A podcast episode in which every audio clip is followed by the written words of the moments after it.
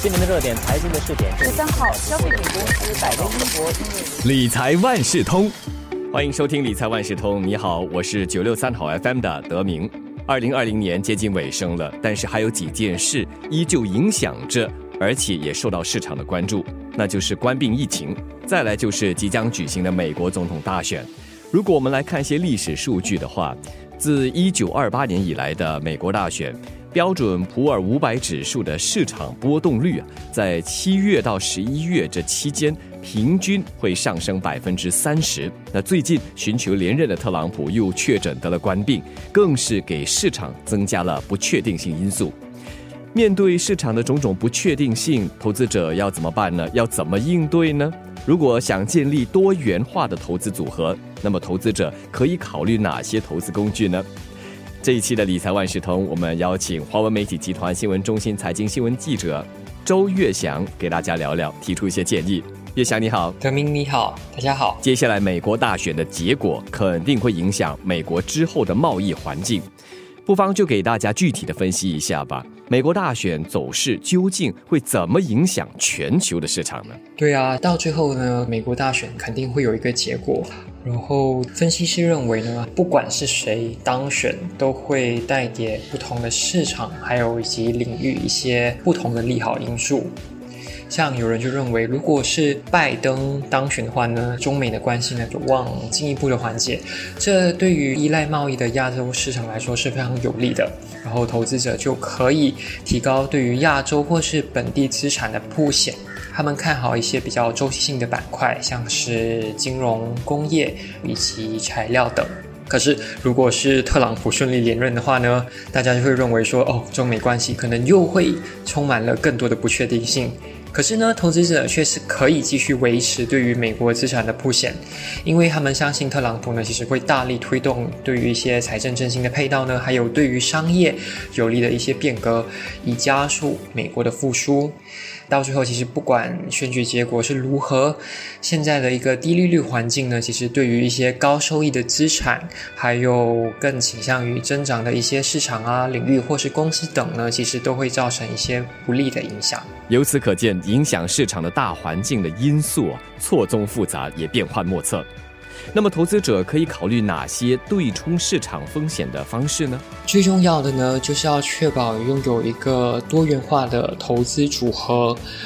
除了投资黄金这种传统的避险工具之外呢，也可以利用日元对澳币来作为风险的对冲。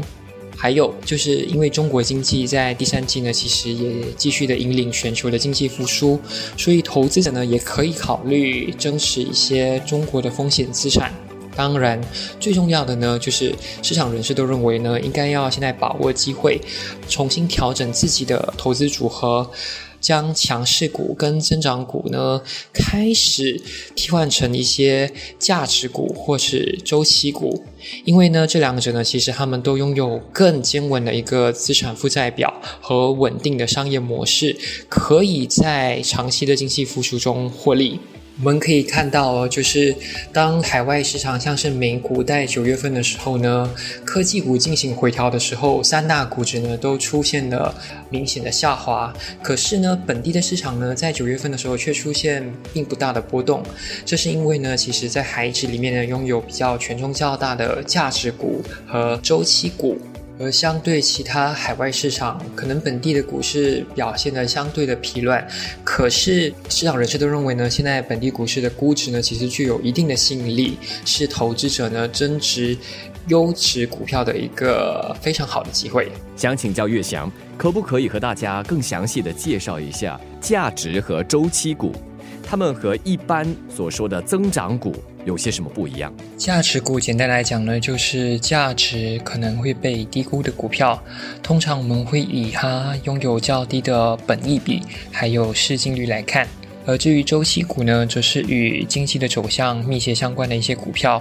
通常就是经济越好的时候呢，这些股票的表现也非常的好。像是有消费品啊、房地产，还有交通股等。而与增长股相比呢，价值股跟周期股，它们的表现呢，其实会更加的稳定，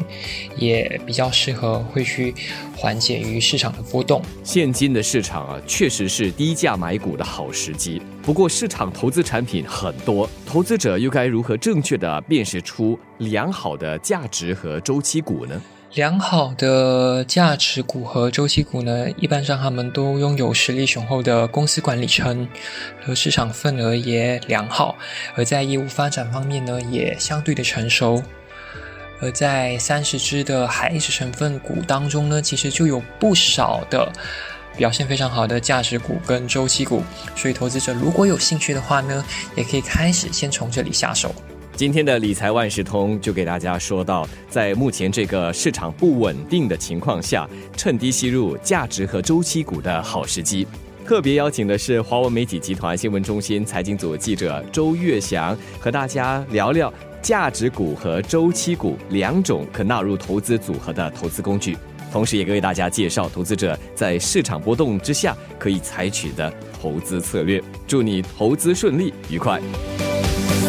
理财万事通每期提供你最需要知道的理财与财经知识。如果你想了解更多，可以到早报的 SG 搜索“联合早报财经专栏理财解囊”。我是九六三好 FM 的德明，我们下期再见。